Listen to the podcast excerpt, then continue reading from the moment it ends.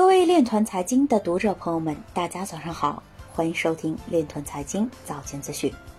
今天是二零二一年五月三十一日，星期一，农历辛丑年四月二十。首先，让我们聚焦今日财经。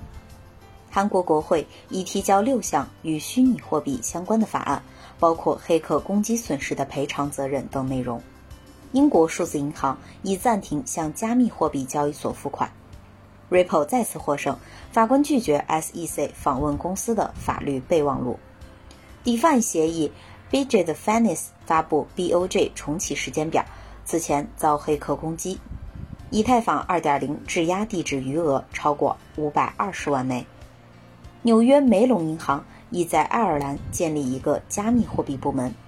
伊朗能源部长表示，必须对加密货币挖矿进行监管。已经有两千人申请挖矿许可证。领主科技易爱明表示，区块链发展需要突破现有图灵计算理论。今日财经就到这里，下面我们来聊一聊关于区块链的那些事儿。在国际金融论坛二零二一年春季会议“数字货币与未来数字化转型”为主题的分论坛上。中国证监会科技监管局局长姚前发表了题为“央行数字货币的研发与思考”的演讲。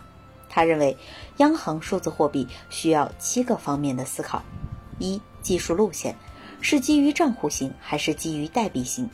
我国数字人民币采用的是账户类型，但在某种方面与加密货币的设计思路一脉相承。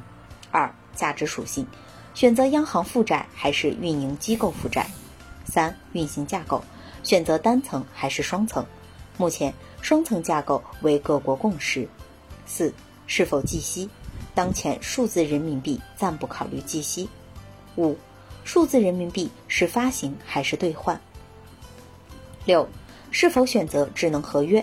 还需要审慎态度。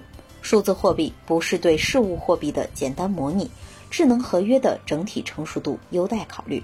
在具体应用时，需要从简单开始逐步升级。七、监管，在设计央行数字货币时，一方面要考虑反洗钱、反逃税的要求，另一方面也要考虑大众隐私保护。以上都是我国在实践央行数字货币的过程中需要考虑的问题。以上就是今天链团财经早间资讯的全部内容，感谢您的关注与支持，祝您生活愉快。我们明天再见。